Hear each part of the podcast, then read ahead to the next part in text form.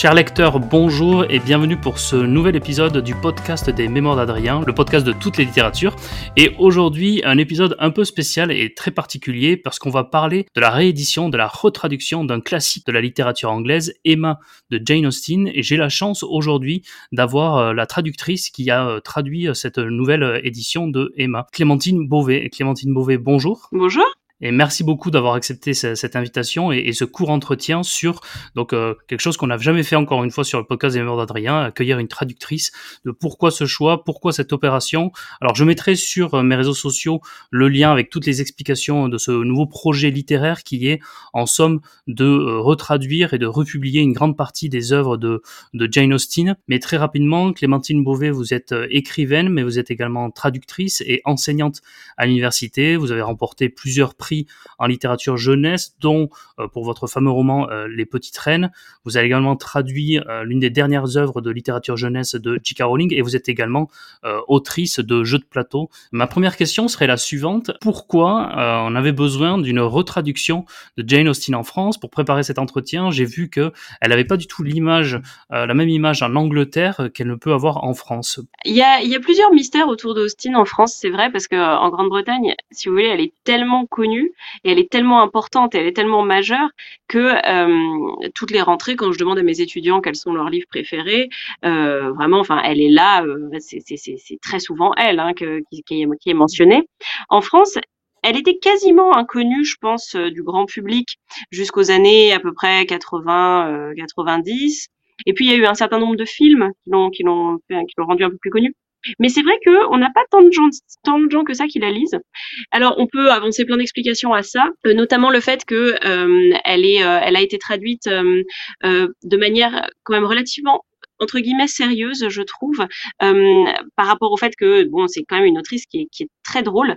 Et peut-être que en France, on a un peu plus peur entre guillemets des auteurs comiques. On a l'impression que c'est de la mauvaise littérature si c'est comique. Donc, elle a eu des, traductions qui ont cherché à la faire, euh, à la faire connaître par le grand public et à lui donner des lettres de noblesse en la rendant peut-être un petit peu plus sérieuse. Donc, moi, ma, traduction, pour moi, l'un des, l'un des, aspects clés de cette traduction, c'était de la rendre un peu plus amusante, enfin comme elle l'est en, anglais, d'une certaine manière rendre cet effet comique euh, qu'elle peut avoir, tout en respectant énormément évidemment l'aspect très littéraire de sa de sa plume.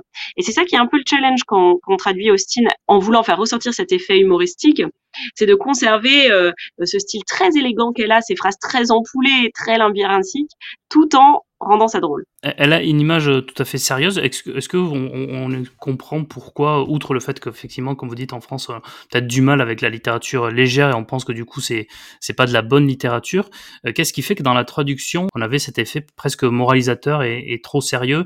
Est-ce que c'était également dû à un contexte, à une époque? Ben, je crois que il y a eu une tentative de réhabiliter Austin, qui était vue comme une autrice, euh, voilà, de romance ou, ou trop légère, comme on l'a mentionné, et donc l'antidote à ça, c'est de faire des éditions où euh, où on la rend euh, comme une espèce de, satiriste social, politique, extrêmement euh, extrêmement importante. Et, euh, c'est vrai que c'est ça, c'est les deux à la fois, Austin. C'est-à-dire que c'est à la fois quelqu'un qui va qui va écrire entre guillemets de la romance. Du moins c'est des histoires où il y a une histoire d'amour à l'intérieur.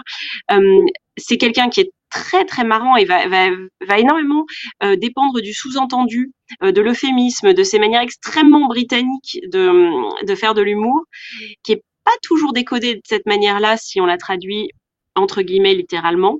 Euh, et c'est l'une des difficultés, c'est-à-dire que pour rendre l'humour d'Austin, on peut pas vraiment se permettre de faire du mot à mot parce que les euphémismes qui passent en anglais passent pas forcément en français. C'est un peu peut-être de ça dont elle a souffert, c'est-à-dire qu'elle a eu euh, des éditions avec vraiment des traductions excellentes hein, et, très élégantes et, très euh, et très nobles, etc., avec beaucoup de, de, notes de bas de page, de notes de fin de livre qui expliquent, qui recontextualisent. Mais qui du coup ôte un petit peu de cette fantaisie qu'elle a euh, et qui fait vraiment partie aussi de son de, de, de, son œuvre. Euh, c'est très fascinant les histoires de réception des textes classiques dans d'autres langues parce que évidemment il faut euh, les personnes qui, qui ont euh, qui sont des acteurs et des actrices majeures là-dedans, c'est-à-dire les traducteurs, traductrices et les éditeurs, éditrices, prennent toujours des, des décisions à la fois formelles, stylistiques, de diffusion, de distribution, qui vont moduler la réception d'un classique dans une autre langue et à travers les siècles et de manière différente. C'est-à-dire, c'est très facile de faire aussi une traduction d'Austin qui serait extrêmement simplifiante et, et, et de l'abréger et de rendre ça beaucoup plus fluide, voire liquide, pour n'en garder que l'aspect romance. C'est très facile aussi de, de, de se dire qu'au contraire, on va vouloir la rendre très sérieuse pour la faire accepter de l'intelligentsia d'un pays. Voilà. Et moi, ce que j'aimerais bien, c'est un truc un peu entre les deux.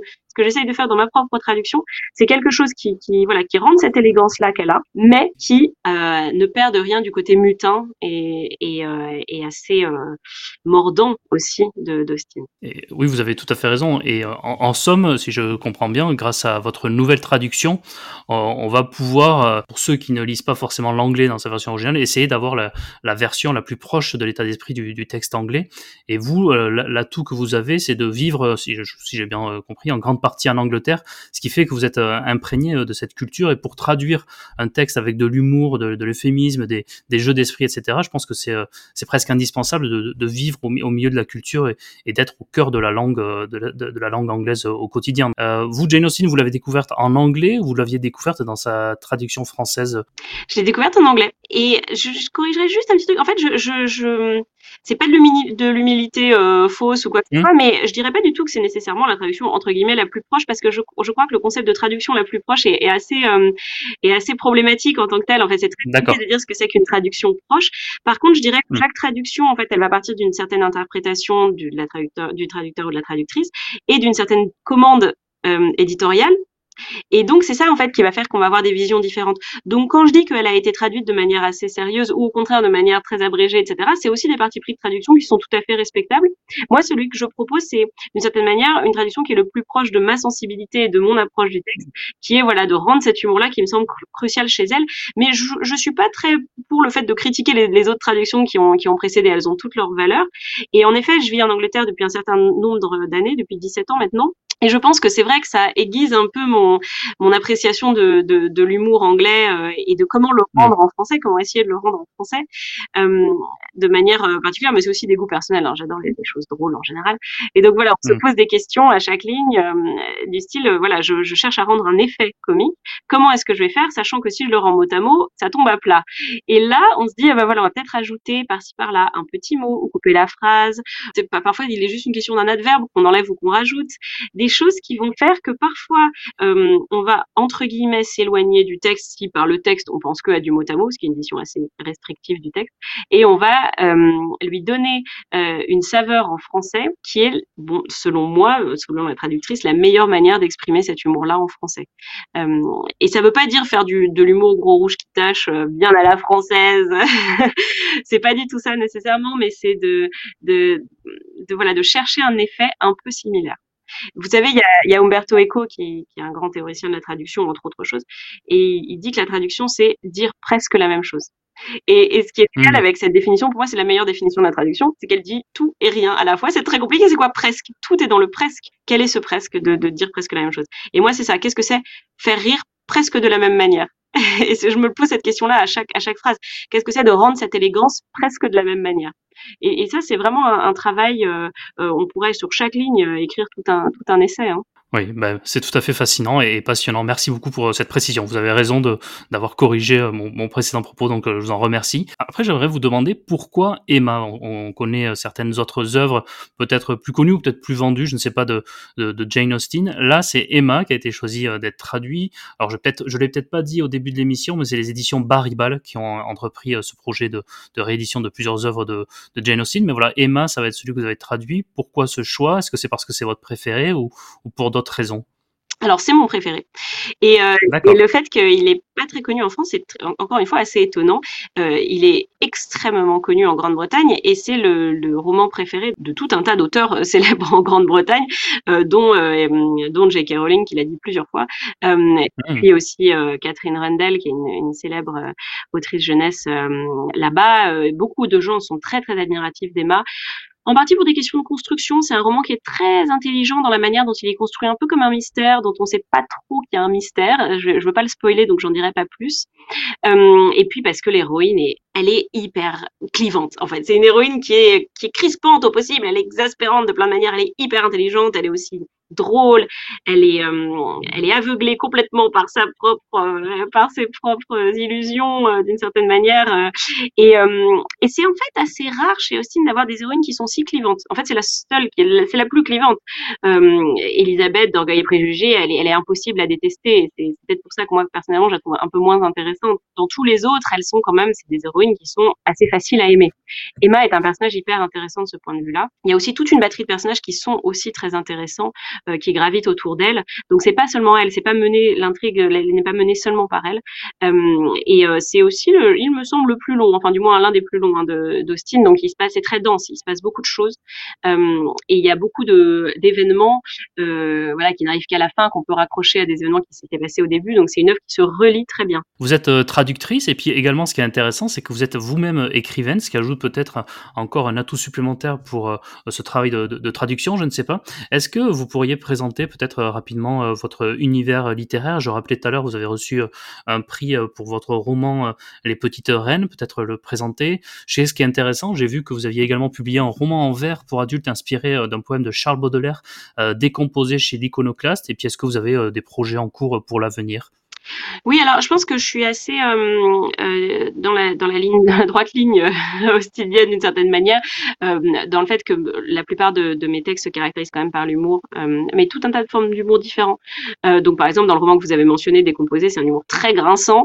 dans Les Petites Reines, beaucoup plus solaire et, et plus feel good, entre guillemets. Et puis après, j'ai d'autres textes, alors typiquement Brexit Romance, par exemple, qui est une comédie romantique politique entre la France et l'Angleterre, et, était littéralement, une, en partie, une réécriture écriture d'Emma. C'est-à-dire que déjà à l'époque, c'est un, un mmh. qui est écrit pour sonner comme une traduction d'un texte euh, du 19e anglais, euh, avec des phrases comme ça très empoulées, au passé simple, euh, avec un point de vue omniscient, etc. Et, beaucoup d'humour dedans. Et puis c'est aussi une comédie du mariage. Donc donc c'est vraiment quelque chose qui m'influence beaucoup. Et je pense que c'est aussi pour ça que Falène a pensé à moi, la Falène de la Valette, l'éditrice, quand elle m'a contactée. C'était par rapport à, mes, écrits plutôt qu'à mes traductions passées. donc c'est vrai que les deux pour moi sont très connectés, mes deux, les deux aspects de mon travail. Bah, écoutez, Clémentine Beauvais, je vous remercie encore une fois d'avoir accepté cette invitation et nous avoir présenté euh, votre travail de traductrice et d'écrivaine. Et c'est vrai qu'on met pas souvent et pas assez peut-être à l'honneur euh, euh, les traducteurs, la traduction dans la littérature. Et c'est un tort. Là, on le voit pourquoi aujourd'hui. Également, j'en parle souvent dans, dans, le cadre du manga où la traduction a une mmh importance capitale à, mes yeux. Donc voilà. Donc vraiment, c'était un plaisir de vous écouter parler de ce travail de traduction. Alors, je mettrai sur tous mes réseaux sociaux, comme je l'ai dit tout à l'heure, les liens pour la présentation du projet parce qu'il n'y aura pas que Emma, il y aura ensuite d'autres œuvres. Il y aura également un ouvrage qui s'appelle Austin Power pour mettre en avant euh, euh, l'écrivaine euh, Jane Austen.